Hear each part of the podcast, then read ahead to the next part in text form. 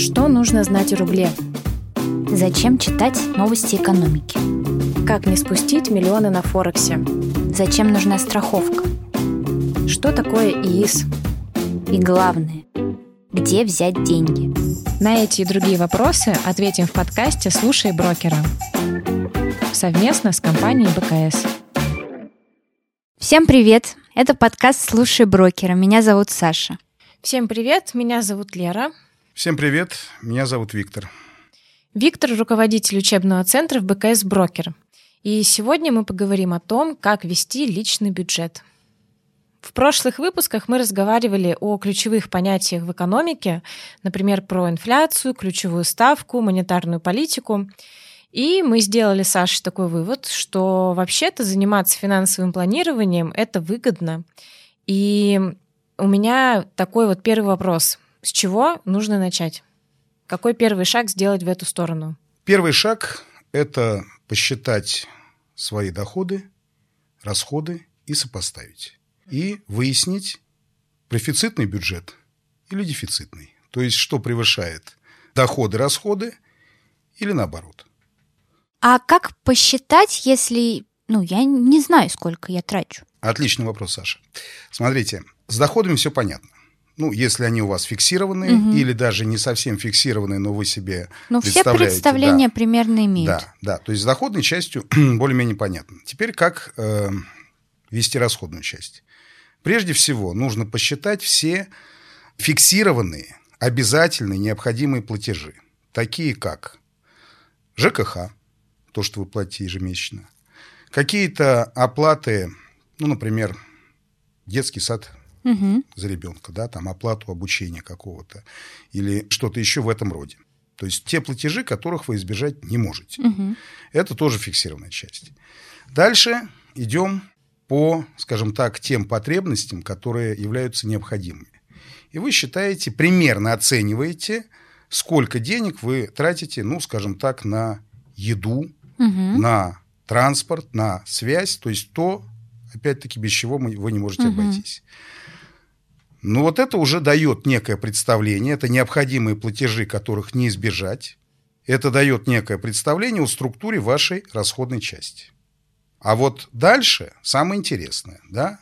Вы сопоставляете эту необходимую расходную часть с вашей фиксированной доходной частью и оцениваете, что по факту. Да, по факту может выясниться, что расходная часть необходимая существенно ниже вашей доходной части, угу. и тем не менее по факту вы знаете, что вы не всегда укладываетесь даже в тот доход, да, то есть вы иногда... Месячный бюджет. Месячный бюджет, да.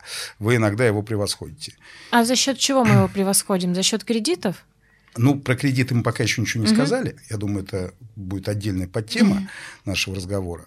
На самом деле социологи утверждают, и я склонен этому верить, что до 30% расходов человек не может вспомнить. А у меня больше. Да, ну, и у меня. Да.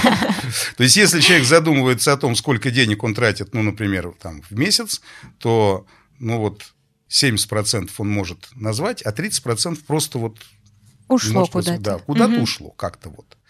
Вот, соответственно, здесь, э, если вы выясняете, ну, опять же, начинаем все-таки с э, вашей такой вот как бы фиксированной необходимой затратной части. Если она, эта необходимая часть, близка к вашей доходной части, то, в общем-то, позволить себе даже забывать о том, куда уходят деньги, вы не можете. Да? Угу. Тут нужно думать всерьез о том, как повысить доходную часть, если у вас все впритык. Если же доходная часть выше расходной, вот тогда нужно более внимательно изучить структуру тех расходов, которые вне необходимых. Ну, то есть все записывать. Ну, для начала просто попытаться действительно четко э, структурировать ну, все, что вы тратили, например, в предыдущем месяце. Угу. Если выяснится, что у вас были какие-то траты, ну, такие разовые, единичные, ну, например, была какая-то поездка или угу. покупка чего-то такого, что вы явно не покупаете каждый месяц. Это можно вычесть, да, это можно как-то отнести. А вот то, что методично, последовательно в вашей расходной части встречается из месяца в месяц, но что не является необходимым, угу. вот к этому нужно отнестись с большим вниманием. А мы говорим о том, что нужно фиксировать э, доходы и расходы. А можете посоветовать какой-нибудь метод или приложение, где лучше всего это делать? Потому что я, например, не пользуюсь ничем. У меня в финансах полный бардак. Ну, если честно, я тоже не пользуюсь приложением, хотя свои расходы я э, фиксирую, структурирую. Ну, здесь, наверное, все индивидуально. Кому-то, может быть, стоит записывать, кому-то вести даже какой-то экселевский файл, да, как бы такую вот личную бухгалтерию, кому-то воспользоваться приложениями, ну, которые, поскольку я их не использую, я не посоветую. Методов очень много. На самом деле, я, честно скажу, я пока полагаюсь на свою память. Да, то есть у меня все в основном в голове. И, в принципе, я могу там, ну, может быть, не с точностью до даже тысячи рублей, но уж точно с точностью до десятка тысяч рублей воспроизвести свои расходы предыдущего периода. Поэтому это подход индивидуальный, тут советовать сложно, но то, что это нужно делать, это безусловно так. Кроме того, э, я вот думаю, что мы сейчас, наверное, не выйдем на уровень рекомендаций, как минимизировать расходы. А есть люди, которые этим, я бы сказал, почти профессионально занимаются. Да? То есть есть очень много способов свести к минимуму какие-то лишние траты. Да? Это и кэшбэк, да, использование, угу. это и... Карты лояльности. Карты лояльности, это просто покупки там э, товаров по более низким ценам, угу. тех же самых товаров, но это нужно отслеживать. Мне очень хорошо запомнилась ситуация как-то э, в супермаркете. Передо мной стоял молодой человек, очень такого приличного вида, интеллигентный, хорошо одет. И на кассе он пробивал картофель, и кассирша ему сказал, что это стоит, ну, не знаю, там 30 рублей килограмм. Он говорит, нет-нет, у вас было написано 12. Я его купил только потому, что это 12. Я знал, что у вас скидка, и что вот сейчас, именно в этот период, картофель стоит 12 рублей, и она пошла, эта кассирша, выяснять и так далее. То есть этот молодой человек явно вот занимается этим процессом минимизации своих расходов даже на таком уровне.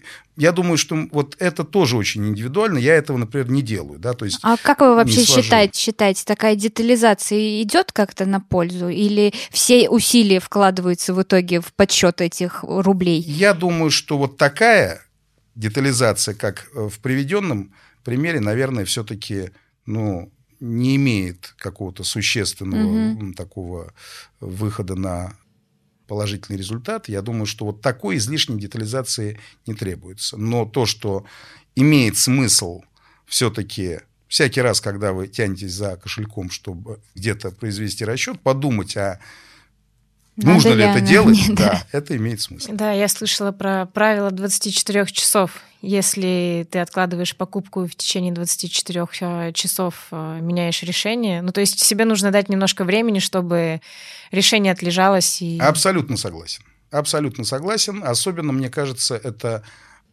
милым дамам полезно делать. Потому что с женой иногда где-нибудь, особенно в поездках, мы заходим в какой-нибудь магазин, она говорит, вот давай сейчас это купим. Я говорю, ну, это никуда не исчезнет. Мы можем оказаться здесь завтра, если действительно ты решишь, что это нужно, мы купим. И в большинстве случаев выясняется, что по той или иной причине мы это не покупаем. Может быть, потому что мы это же купили в другом месте, угу. или купили аналог, или, или просто пришли к выводу, что это не нужно. Да, это так. Еще я слышала, что при составлении личного финансового плана нужно считать активы и пассивы. Это что значит? Так же, как и в любой бухгалтерии, актив – это все то, что обеспечивает нам доход. А пассив, наоборот, да, то, что предполагает расход. При этом, ну, скажем так, один и тот же объект может выполнять роль и актива, и пассива. Например, квартира. Да? С одной стороны, квартира, если она находится у вас в собственности, предполагает расходы по ее содержанию. Ну, угу. та же коммуналка, налог на недвижимость, ремонт. да, ремонт и так далее. И это пассив. То есть, если у вас есть квартира, и вы только тратите деньги на ее содержание, значит, она выполняет роль пассива.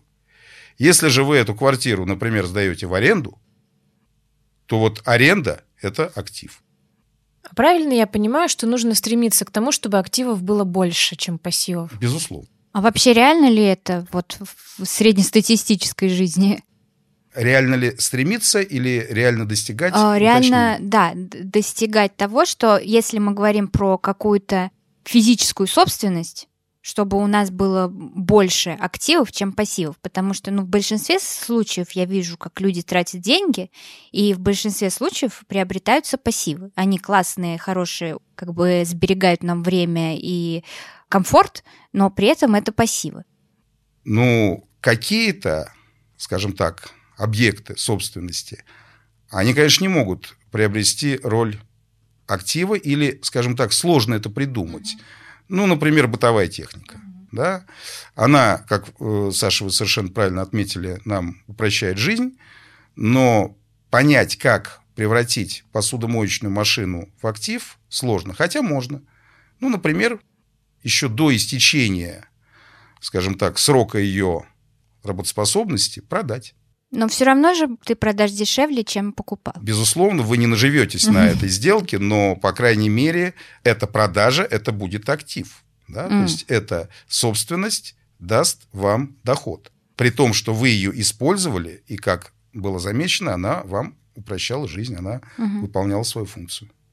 Ну, в общем, в любом случае, может быть, идеала нет, но стремиться к нему надо скажем так, это возможно. Да, и опять же, есть э, много людей, которые этого добиваются. Да? То есть, ну, например, даже я приведу такой вот бытовой пример из нашей офисной жизни. Угу. У нас э, была кофемашина, да, куплена была там где-то, если не ошибаюсь, в 2006 году. Она отслужила весь свой средний срок, даже дольше. Потом она просто взорвалась. Вау. Да? И мы думали, что ну, ее нужно выбросить. Вот, ну, мой коллега, ну, ее, конечно, уже списали, да, она взорвалась, угу. она уже... Вот, он дал объявление на Авито, и приехал человек, который занимается ремонтом, сборкой, ему нужны комплектующие этих кофемашин. Угу. И мы с изумлением обнаружили, что он у нас ее купил за какие-то, ну, не совсем нулевые деньги, да, там. Продуманно. Вот так, да, то есть даже, даже вот в такой ситуации это может давать какой-то доход. Ну вот мы, например, посчитали дефицит профицит. Допустим, у нас э, остаются какие-то свободные деньги в конце месяца, и что дальше делать с ними? Как дальше планировать свой бюджет? Если мы убедились в том, что профицит есть, да, или мы можем на него выйти угу. путем оптимизации наших расходов, то возникает вопрос действительно о том, что мы можем как-то вот этот излишек который совсем не лишним является, использовать для приумножения собственного капитала. И здесь, конечно, все зависит от масштаба и от наших каких-то более долгосрочных целей, для чего нам это нужно. Да, то есть э, мы можем эти деньги копить, откладывать на приобретение чего-то такого, что мы не можем себе позволить вот путем разовой покупки. Мы можем ставить какие-то еще более глобальные цели. Прежде всего, конечно, нужно эти деньги разместить э, чтобы они действительно выполняли в полном смысле роль активов, разместить в какие-то инструменты да, инвестирования. Ну, самое простое – это банковские депозиты. Несколько более сложное – это инструменты с фиксированной доходностью, такие как облигации. Ну, а если речь идет уже о серьезном масштабе вот этого нашего профицита, то можно подумать и о каких-то более интересных с точки зрения возможной прибыли финансовых инструментах.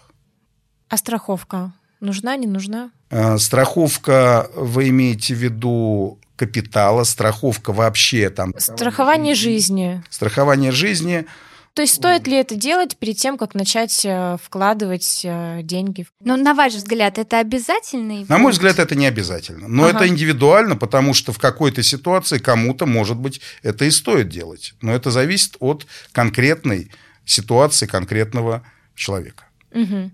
Окей. Допустим, мы решили, что мы вкладываем деньги в инвестиционные инструменты, и как мне определить, э, какие инструменты подходят лично мне? Ну, во-первых, как мы уже с вами выяснили, все зависит от масштаба вашего профицита, угу. от масштаба того капитала, который вы можете использовать для цели инвестирования. Угу.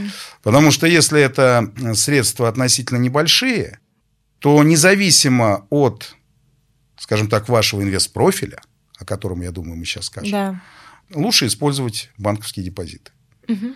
Вот опять же типичная ситуация, пример из жизни. Да? Клиентка не так давно пишет мне Я безработный, у меня 100 тысяч, я там вот пытаюсь покупать акции, ну вот вы летом обещали, что там акции такие-то вырастут на десятки процентов, а они пока выросли только на 10 процентов. Как же мне безработной быть? Говорю, вам безработный со 100 тысячами просто нельзя покупать акции. Угу. На работу надо пойти. Да, да. У вас не та ситуация, чтобы можно было выходить на рынок акций. Поэтому прежде всего это именно размер капитала. Если ваш капитал там, исчисляется ну, вот такими суммами, 100 тысяч, 200 тысяч – то эти деньги нужно просто разместить в банк да, угу. под процент. А, ну а если меня не устраивает процент в банке? Они сейчас вообще мало кого устраивают. Но дело в том, что у них есть э, один большой плюс. Они гарантированы. Любые другие инструменты, они в меньшей степени гарантируют вашу Даже прибыль. ОФЗ? Ну, они э, ОФЗ э, гарантируют, но немножко по-другому, нежели банковские вклады. Мы, по-моему, уже упоминали в предыдущий раз о том, что облигации не обеспечивают линейный рост доходности, в отличие от банковских вкладов. Угу. Поэтому, если вы вкладываете деньги в ОФЗ и захотите через 2-3 месяца продать ОФЗ с прибылью, то гарантии нет. Возможно, продадите. Угу. Возможно, получите больший результат, нежели вам за это же время обеспечит банковский вклад. А может быть, вы не сможете продать даже в ноль. Соответственно, если капитал небольшой, то здесь все-таки какие бы там ни были низкие проценты, но это лучше, чем ничего или минус. Если капитал больше, то, как мы сказали, вот там уже появляется некий простор для инвестиционной деятельности. Поэтому от масштаба вашей угу. э, прибыли, а точнее вашего профицита, зависит почти все. Вот дальше уже мы как бы вступаем в плоскость того, э, кто вы с точки зрения вашего инвестиционного профиля и так далее. Но у меня есть еще одно возражение против банковских депозитов. Я ничего против них не имею вообще-то. Но мне кажется, Самое главное, это же смертельно скучно размещать свои деньги на депозитах. Ну, то есть, если сравнивать с фондовым рынком, все-таки интереснее разместить 100 тысяч там. Ну, я много знаю таких людей, которые просто любят заходить, смотреть, что там с котировками происходит. А тут Для вопрос, остроты ощущений? Тут вопрос ваших целей. Если ваша цель получить драйв, приобрести, как бы, получить, как вы говорите, что вам было интересно, ну да, такую цель вы, безусловно, достигнете, используя инструменты фондового рынка, вне всякого сомнения. Вам будет интересно. Это не значит, что будет прибыльно. Если у вас главная цель – это прибыль, то при таком масштабе вашего инвестиционного капитала скучные, но гарантированные проценты по банковским депозитам. Если у вас цель не только и не столько прибыль, да, тогда можно выходить на фондовый рынок. Но 90% людей, которые с такими капиталами выходят на фондовый рынок, не имея ничего в резерве, они их просто теряют. Ну, нет, я согласна, что какая-то подушка безопасности должна быть, наверное, да, действительно размещена где-то в банке. Ну, значит, мы с вами приходим к тому, с чего начали, что все зависит от размера капитала. Если размер капитала 100, 200, 300 тысяч, у вас не может быть никакой подушки безопасности. Если размер капитала хотя бы полмиллиона, вот его уже можно как-то распределить, да, часть, вот эта подушка безопасности или сберегательная часть в банковских депозитах или в инструментах с фиксированной доходностью, а половина можно использовать на рынке акций. А что насчет э, инвестиционного профиля? По поводу инвестиционного профиля. Он, безусловно, определяется все-таки и размером капитала, причем не, не столько и не только в абсолютном выражении, а прежде всего в субъективной оценке. Угу. Потому что одну и ту же сумму разные люди по-разному оценят. Один скажет, что эта сумма очень маленькая, другой скажет, что средняя, а третий скажет, что для него эта сумма большая. Поэтому я сейчас не говорю об абсолютных цифрах. Субъективная оценка размера своего капитала. Второе. Безусловно, инвестиционный профиль зависит от источника дохода. Да? То есть, если есть альтернативный источник дохода, человек работает или занимается какой-то деятельностью, или у него что-то есть еще такое, что обеспечивает ему постоянный, стабильный, гарантированный доход, и при этом у него есть капитал для инвестиций, Это один инвестпрофиль. Угу. Другое дело, когда у человека есть капитал и нет альтернативного источника. В этом случае ну, нужно либо такой источник обрести, либо, если капитал достаточно большой, то можно обеспечить себе этот альтернативный источник путем того, что, может быть, значительную часть капитала как раз разместить в те инструменты, которые будут обеспечивать такой доход. Ну, допустим, у человека есть вот 10 миллионов рублей, там, или десятки миллионов рублей, а у него нет работы, он не хочет или не может ее искать, неважно, да, но он же может, имея такой капитал, обеспечить себе за счет тех же банковских процентов, за счет тех же облигаций и некоторых других консервативных инструментов инвестирования доход, на который он сможет жить. Угу. И, соответственно, часть использовать для того, чтобы уже приумножить этот капитал существенно. А я еще слышала о том, что инвестиционный профиль имеет значение отношение к риску. И что чем ты моложе, тем больше риска ты можешь э, на себя брать. Инвестиционный профиль, он вообще э, зависит от конкретного человека, от его психологических особенностей, в том числе, не только возраста. То есть я сейчас перечислил те факторы, которые не зависят от данного конкретного инвестора. Да? То есть размер капитала, наличие альтернативного источника. Есть еще нечто важное, вот помимо, скажем так, психологических особенностей, это, собственно, цель инвестирования. Потому что если человек ставит перед собой задачу приобрести, сделать какую-то крупную покупку на каком-то фиксированном горизонте времени, у него один инвест-профиль. Если у человека нет задачи именно получить какой-то финансовый результат, ну и, соответственно, потратить деньги на определенном временном горизонте, это другой инвестпрофиль.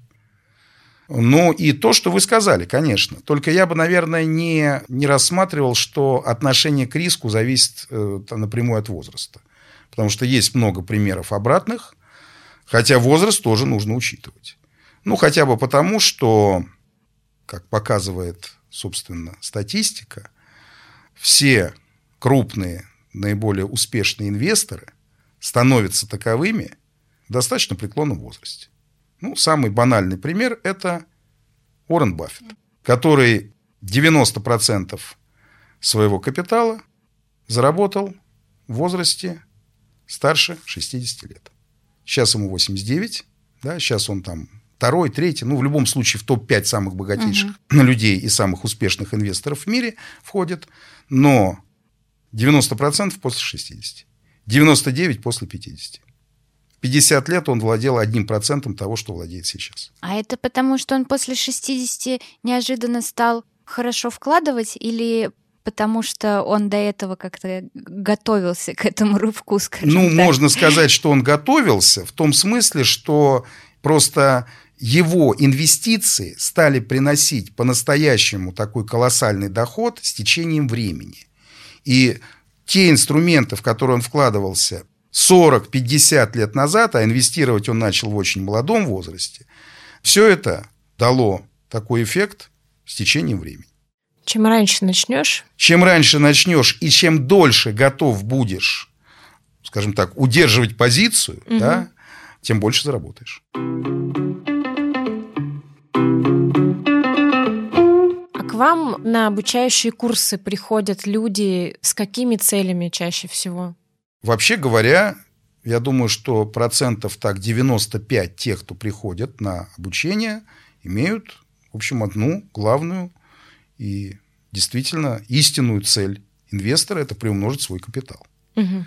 Вот. Но, наверное, есть несколько процентов, которые изначально говорят, что не это их главная цель. Да? Главная цель – это приобрести некие новые знания, новые навыки, научиться новому виду деятельности, ну и, может быть, какой-то процент сориентирован на то, что это будет их профессией. Угу. Да, то есть как бы они начинают с обучения для того, чтобы потом двигаться в этом направлении профессионально, не обязательно при этом выступая в роли инвестора самому. Я имела в виду, что те, кто приходят увеличить доход, что конкретно они хотят? Пенсию, обучение, там, не знаю, накопить на обучение ребенка? Вот все эти задачи. И кто-то приходит с целью заработать деньги для абсолютно фиксированных каких-то трат, да, там на обучение, на лечение, на что-то еще. Кто-то получает стабильный дополнительный доход, кто-то ставит глобальные цели, да, то есть там повторить успех Уоррена Баффета mm-hmm. или что-то в этом роде. Ну, по крайней мере, на микроуровне, скажем mm-hmm. так. Вот. Ну, в любом случае, э, безусловно, основная цель, которую люди декларируют, я сейчас на этом акцентирую внимание, это именно повысить свое материальное благосостояние.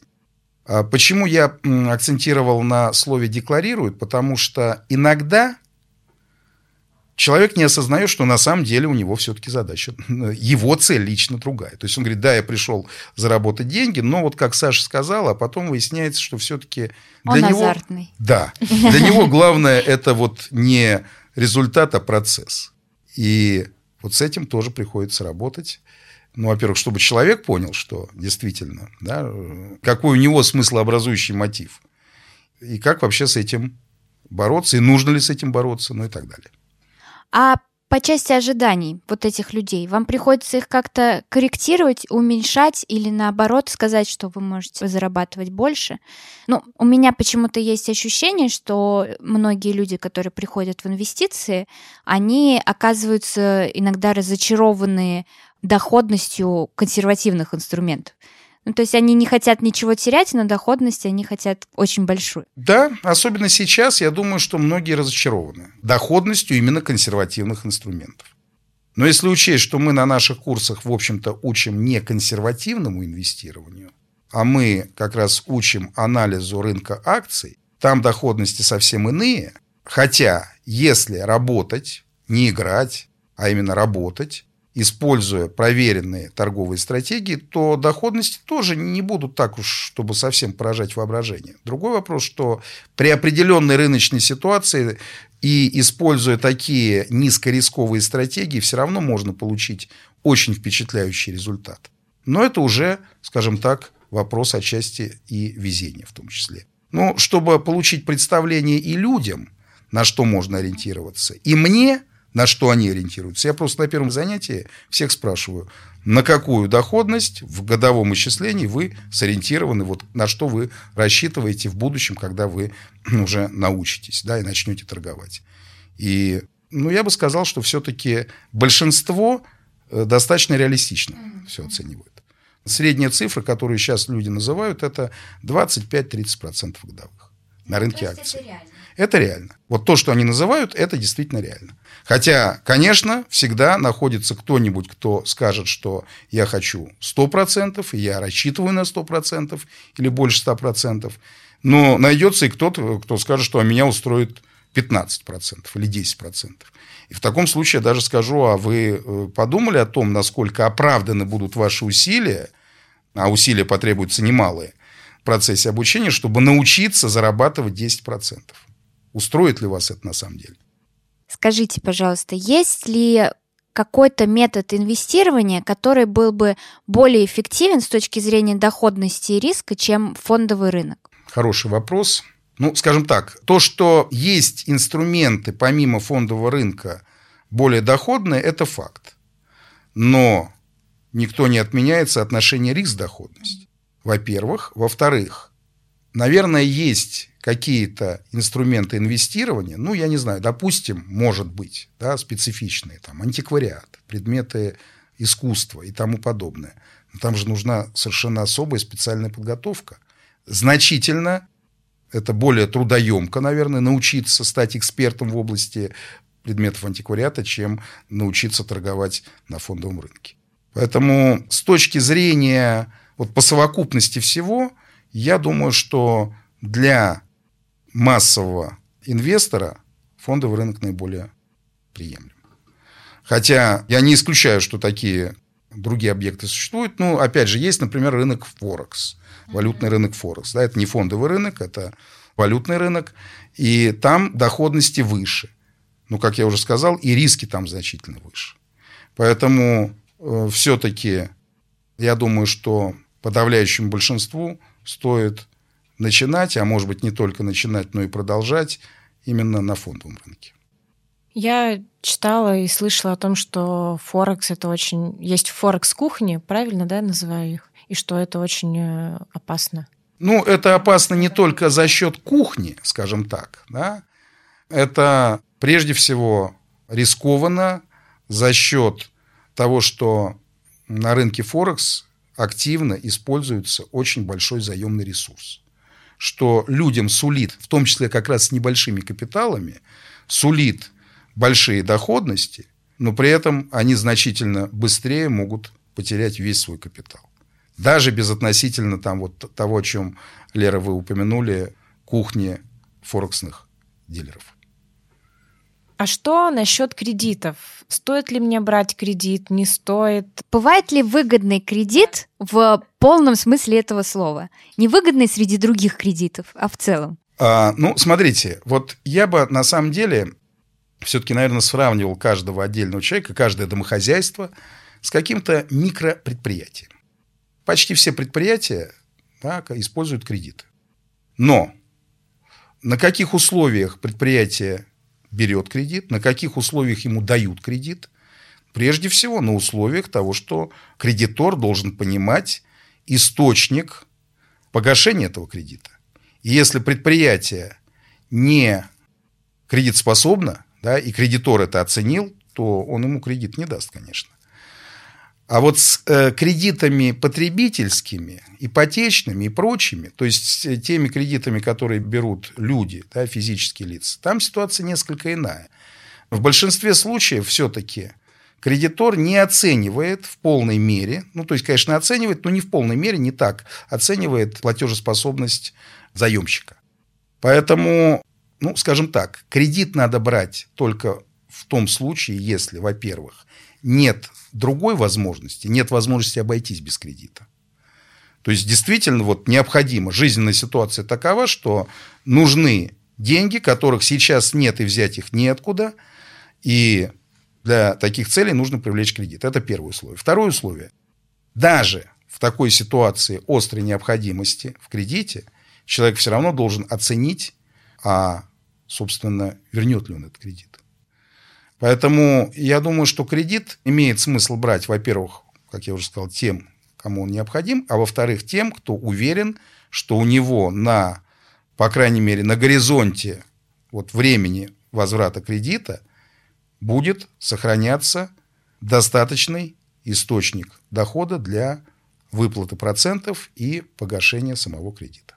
А имеет ли смысл брать кредит для того, чтобы вложить эти деньги куда-нибудь? Ни в коем случае. Сразу Просто могу я, сказать. Я вот слышала очень много подобных историй. Например, люди берут ипотеку на квартиру, которую они собираются сдавать. Угу. Это, ну, один из способов инвестировать.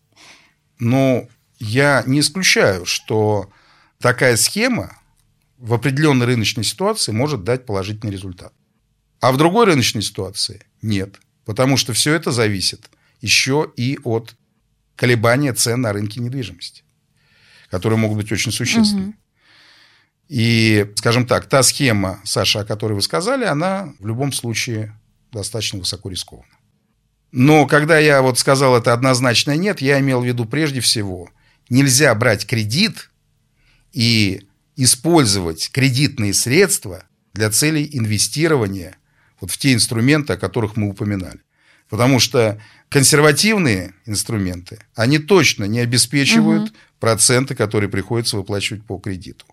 А, что касается рынка акций, то да, там могут быть доходности значительно выше, а могут не быть.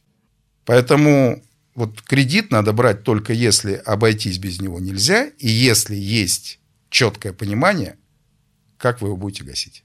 А вы когда-нибудь брали потребительские кредиты? Я нет. Вот лично я ни разу не брал потребительский кредит ни на что.